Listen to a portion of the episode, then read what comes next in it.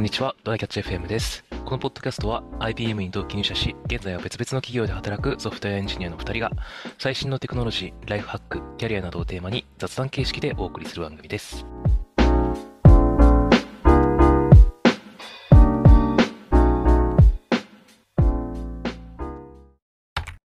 はい、今日収録日3月13日なんだけど、えっと、どんぐらいだったかな？先週かな？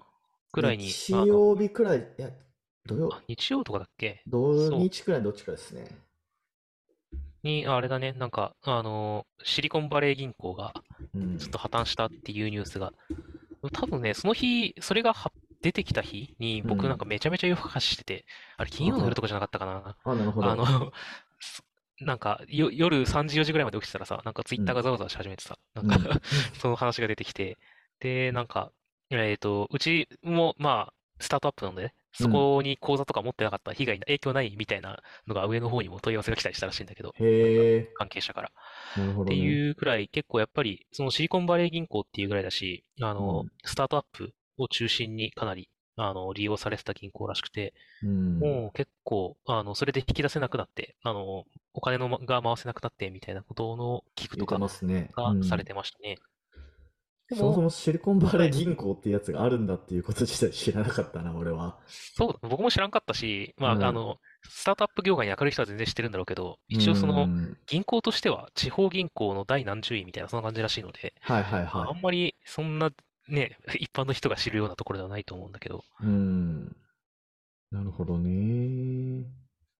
そうだね。で、まあ、あの、銀行、日本も、ほどこだっけ？北海道の方かな？なんか北の方の銀行で昔に似たようなこともあったんだけあど、そうなんだ。なるほど。の、これの発端、これの発端オブ発端はど、どこだったかよくわかんないんだけど、シシリコンバレーのね。うん。で、その時も、あの、どっかの新聞だかなんだかが、えっと、あの銀行危ないらしいよ、みたいな。あの、うん。しかもその話、根も葉もなかったらしいんだけど、うん。あの、噂を立てたせいで、そうするとさ、みんなが、え、預金危ないかもっつって、取りに行くじゃん。で、銀行の業態としてさ、別にその、もう貸してもらってるお金を運用してるって動いてるわけだから、みんなが一気に引き出そうとすると引き出しきれなくなってアウトになるんだけど、まあまあ、そういうのってね、大体、その全員が引き出さない前提で運用してるからね。うん。それはそうじゃないとね、うん。お金回せないから。銀行じゃ成り立たないからね。でもなんか、それでもうん。なんかちょっとその、何？運用しすぎみたいな、運用割合みたいなやつがあって、ああ、そうだね。そのそれが辺のちょっ、と度超えすぎみたいなのもなんか読んだ気がするけどな。で、うんしかもなんか、その、これが破綻する前に、そこの上の方の、ん一番の人？なんか、どっかの人がめちゃめちゃそこの株を売ってたかなんかっていうので、今回のシリコンバレー銀行の件かなんかで、へってえ。いうのを見かけた。あ、なんか、記事っぽくなってたけど、本当かどうかまでちゃんと裏取ってないけど、そういうのがあったので、それだとしたら、ウルトラインサイダーじゃねえかと思って、やばいんだけど。なるほどまあ、なんかそういう銀行って、大体もう本当にどこの銀行もそういう変な噂が立って、あの、うん。多くの利用者が引き出そうとすると破綻するので、うん。あ、なんか、破綻した直接の原因はそこだとは思うんだけど、どね。そうね、影響、僕らにがめちゃめちゃ聞くよう、ニュースとして聞く理由はやっぱりスタートアップというか、テック系に響いてるからだろううね。ん、まあそうだね。いや、なんか、シリコンバレーは40年間、あ、シリコンバレー銀行は40年間シリコンバレーのスタートアップを支え続けてきたが、うん。スタートアップは40時間もシリコンバレー銀行を待たなかったみたいな。悲しい逸話だな。うんっていう、なんかタイトルの記事かなんかを見たわ。まあね、逃げたくなる心理はわかるけどね。いや、わうん僕じゃがわからんぐらい切切切実なんだろうけどっていうのもあるけまあ、ど、スタートアップとかだとね、キャッシュがなくなるとね、ね、即死だしなっ即ていう死っていうのもあるし、う。うんん、まあでも、なんか言ってたけど、やっぱり、一つの銀行にそうやってこう、なんていうのすべてを預けるみたいな、こう、ちゃんとポートフォリオ、ポートフォリオっていうかあれだけど、分散はやっぱ大事だよね。大事だよねっていうのが、まあうん、我々一般消費者がこのじこうニュースから学べることなんじゃないかなっていう。そうだよね。そうですよねだって、まあ、あの、いや、まあ、クレカとか使えばなのかっていうのはあるんだけど、うんこれじゃあ、ここのシリコンバレーのシステムがハックされたかなんかで全落ちしたらさ、同じこと起きるわけだよねっていう、数日間は何もできませんみたいな。はいはい。そういう意味でも分散させた方が良かったんだろうなっていう教訓なのかもしれない。はいそうですねみたいな。はまあで。も一応 FR、FRB から救済措置みたいなのが取られるんじゃないかみたいなことは言われてるんだよね。そうだね。規模が多分でかすぎるからもあるんやろな。なんか、うんうんうんあの、リーマン以降では最大ぐらいらしい。はい。なるほど、なるほど。はいね。はい。と感じですかね。じゃあ、うんね本題の方が行きましょうかと。はいはい。えーっと、なんか、まあちょっと何でも歯もない話かもしれないですけどん、あのー、週末にね、ライブに行ってきたんですよ。好きなアーティストの。ほう。うん。僕はあの、離れ組っていうバンドが好きでですね。うん。離れ組。離れ組。まあ結構昔からあるバンドなんだけど、うん。うん。ライブ行ってきて。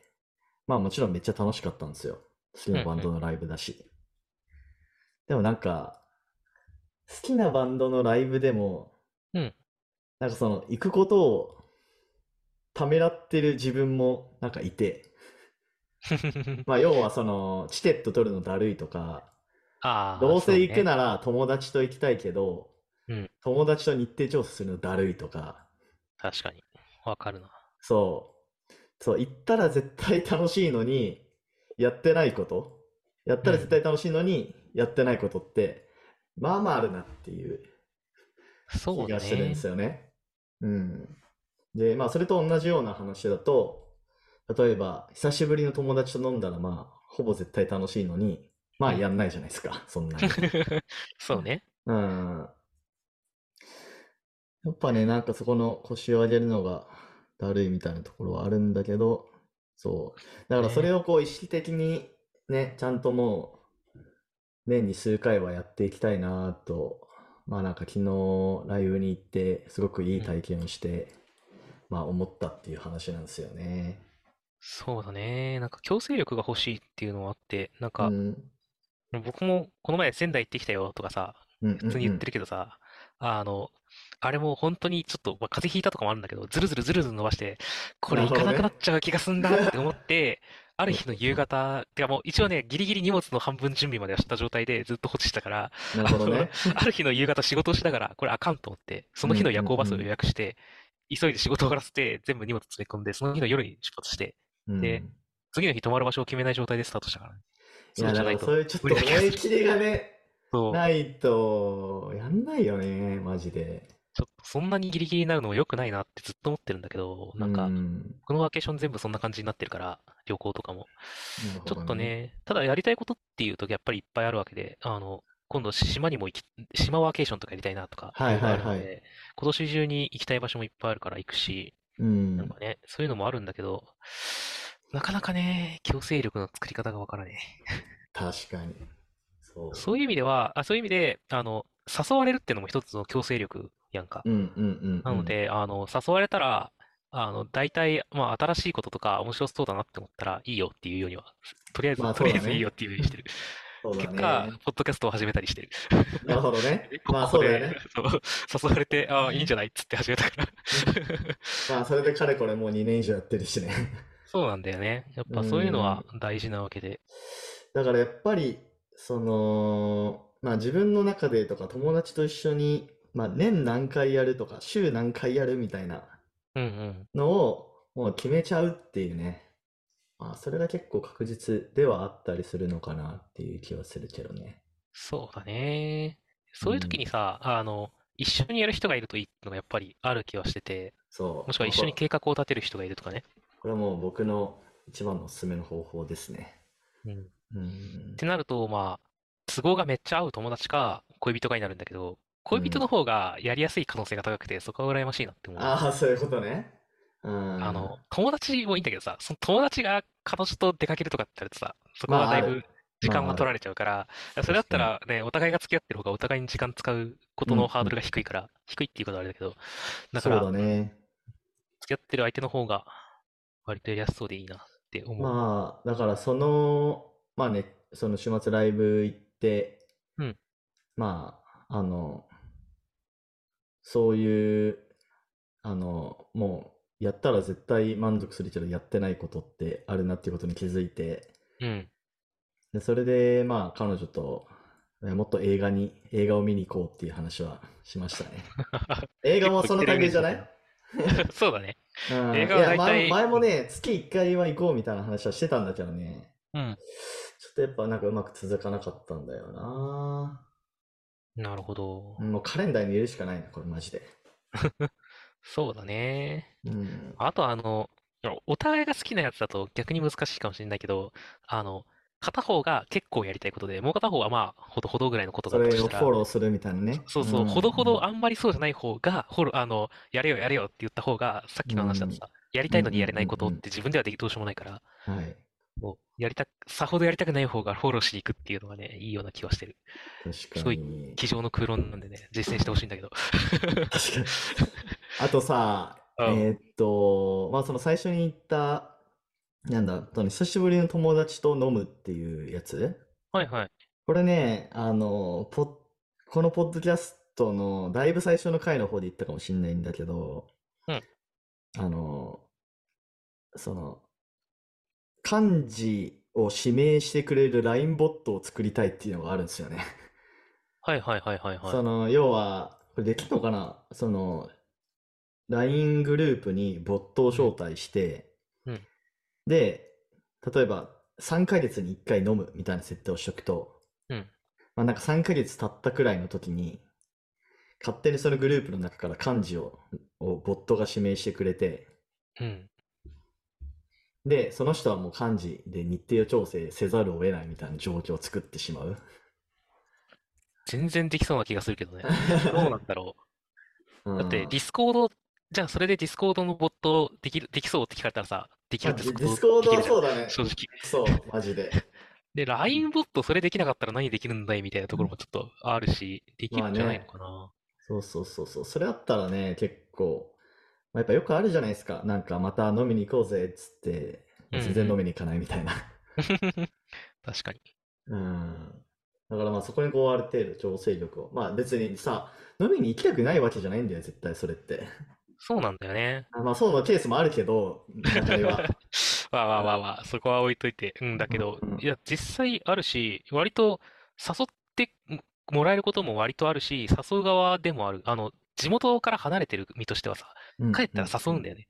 帰るタイミング自分しか知らないから。そうだね。そうだね。だから、そういうのは割とあるんだけど、なんか、うそうだね。普段、普段会える距離にいる友達誘うの地味にしづらいもんな。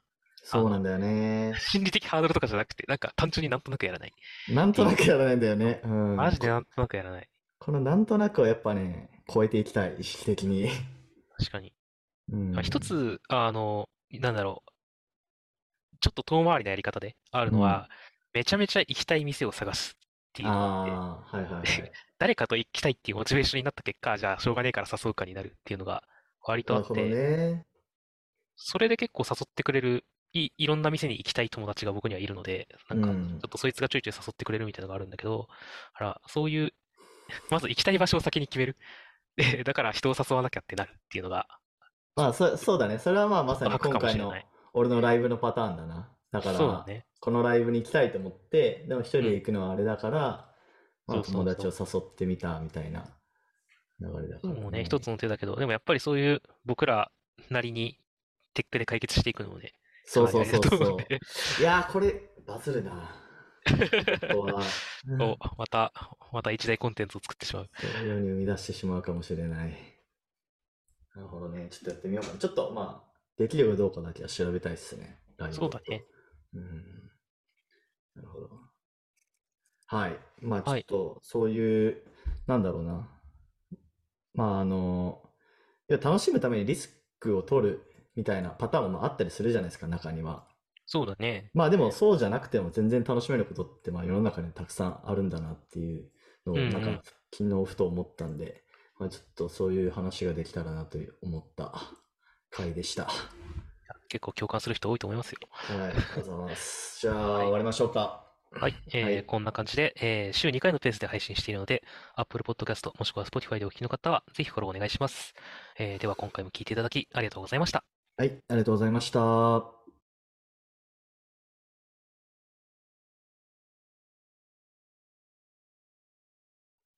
And now, a short commercial break.